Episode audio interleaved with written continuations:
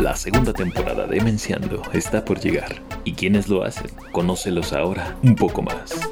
¿Cómo te llamas? Pablo Salazar Espinosa. ¿Dónde naciste? En Ciudad de México. ¿Dónde vives? En Ciudad de México. ¿Qué estudiaste? Empecé a estudiar ingeniería mecatrónica en Celaya y no me gustó la escuela, así que decidí ponerme un reto y por eso me metí a ingeniería en matemáticas en el Politécnico Nacional. Y debo reconocer que mi primer 6 me supo a 10. Yo escuché una conferencia y dijo que en la vida no bastaba una carrera, que necesitábamos dos. No quería estudiar lo mismo, mi mamá es psicóloga y decidí seguir sus pasos creo que la psicología me ha ayudado eh, por lo menos en el ámbito personal.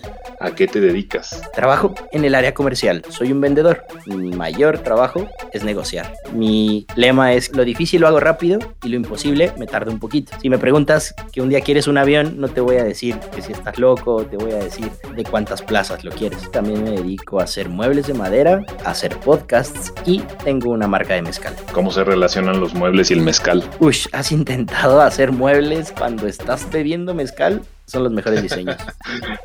¿Qué te gusta hacer en tu tiempo libre? Me gusta mm, buscar cosas en Amazon que no voy a comprar. Encontrar nuevas cosas, diseñar nuevas cosas. Me gusta mucho hacer negocios en general. Tengo dos en particular, mueblería para hacer muebles de madera y el mezcal que se llama patrañas, pero en general me gusta hacer negocios. Ese es realmente lo que a mí me gusta. Me gusta tomar algo y construirlo y que sea productivo y que además sea redituable, que te genere dinero y que te guste hacerlo. ¿Cuál es el negocio que aún no has hecho pero quieres hacer?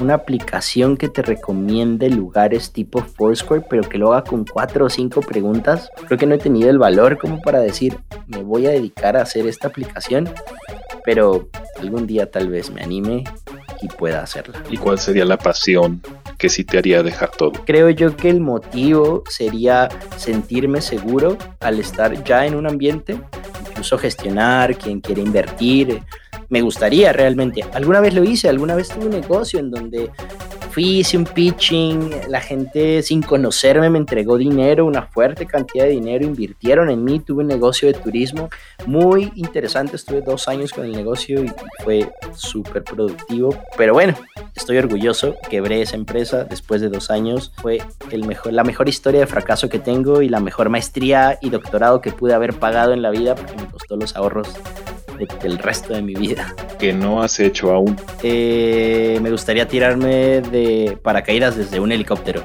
¿Cómo me venderías un helicóptero? A lo mejor y quieres solo pasear a tu chica como si fuera la película de 50 sombras de Grey. O tal vez si quieras llevarte a todos los cuates a, a, Acapulco y estacionarlo en algún helipuerto que te pueda prestar Luis Miguel. Así que de eso dependería. El truco no es solamente ofrecer. Primero hay que hacer algo que se llama resonancia. Necesito saber más información para darte la correcta. Cosas que nunca harías definitivamente nunca.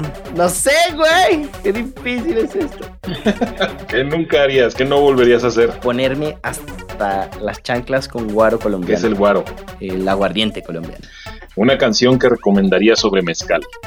Ja, pero no, esa es la cumbia del mole y no habla de mezcal, pero se llama la cumbia del mole. La rumba del mezcal de los Fibos. ¿Por qué la recomiendas? Está bien animada y dice que bebas mezcal. Hoy voy a tomar que eso es lo importante de este. ¿Cómo conociste Mensa? Lo conocí en la televisión porque escuché que la niña más inteligente había sido admitida en Mensa International. Eso era un miércoles y decidí googlear qué era Mensa. Fue un sábado caótico, llegué al examen, aparte de que me habían asaltado ese día en la mañana, llegué con una resaca terrible. Llegué tarde para variar. Afortunadamente, quien era el aplicador en ese entonces se quedó más tiempo para que pudiera hacer el examen. Y bueno, pues así es como entré a Mensa. Una semana después pregunté, ¿y esto con qué se come? Después de 10 años, es la mejor decisión que he tenido en la vida. ¿Ya se te pasó la cruda? No, todavía no. Ya, bueno, no, sí. Como parece entonces tenía como 20 años, entonces las crudas duraban menos. Si ahorita me pusiera una borrachera de esas, probablemente me quitaría los 40. ¿Tu mejor recuerdo de la asociación?